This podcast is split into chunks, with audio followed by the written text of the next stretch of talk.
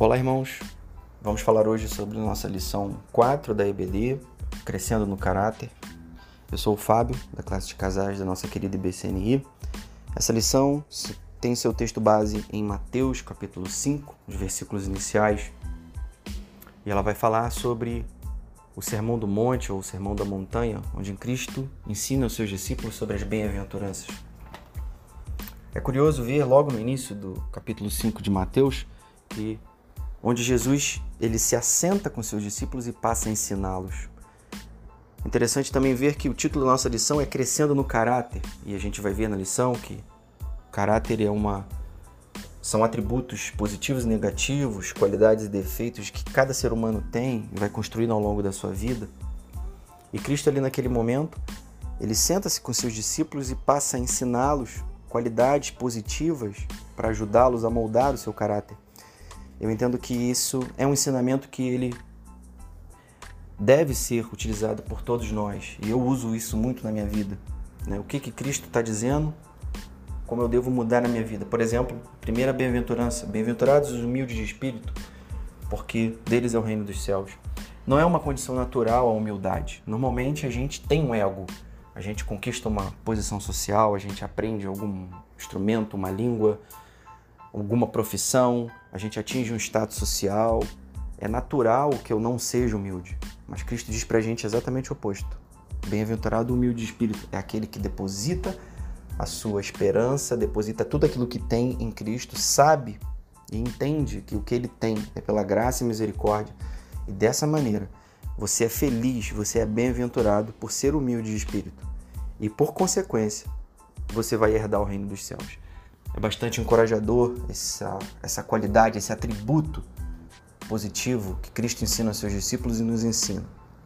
A segunda bem-aventurança, por exemplo, ela fala: Bem-aventurados os que choram. Não é normal, não é natural eu, eu me sentir feliz por chorar. Diante de uma dor da separação, uma dor física, uma situação financeira complicada, uma dificuldade que eu tenho passado em algum momento da minha vida. Não é normal eu ler esse versículo, isso eu sempre me questionei, como eu posso ser feliz por chorar? Mas eu entendo que Cristo quer dizer para os seus discípulos que se eles chorarem, eles são felizes por terem um consolador. A própria Bíblia diz isso. Bem-aventurados vocês que choram, porque serão consolados. É muito encorajador também perceber que, ao olhar para minha condição de pecador e olhar o abismo que há entre a minha vida e a vida de Cristo, e a separação que há entre nós por conta desse pecado, dessa condição minha, como o próprio Paulo dizia, miserável homem que sou, ele olhava para ele, olhava para Cristo e via a diferença, olhava o mal que estava sempre rondando ao seu redor, que ele não queria fazer, mas que ele fazia, como a gente viu na lição anterior, até comentado pela nossa irmã Andréia.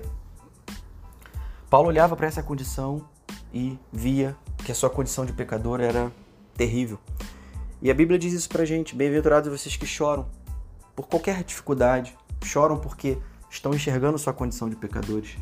E quando eu olho para isso, eu choro genuinamente. Eu tenho a certeza que eu serei consolado por Cristo. E isso é bastante encorajador. Que nós possamos utilizar essas bem-aventuranças no nosso dia a dia, possamos moldar o nosso caráter em direção à vontade de Cristo, possamos aprender que essas qualidades vão nos ajudar a cada dia ser melhores cristãos, melhores seres humanos. Que possamos aprender com essa lição 4 que o nosso caráter deve ser cada vez mais de acordo com a vontade de Cristo. Que Deus nos abençoe.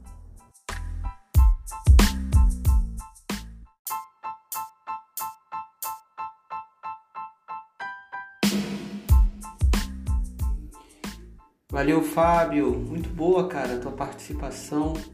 Nesses dois domingos, a nossa escola bíblica vai estar trabalhando sobre o caráter, crescendo no caráter. E é importante a gente entender que o caráter são as marcas que nós deixamos, a forma como agimos e reagimos no mundo em que vivemos.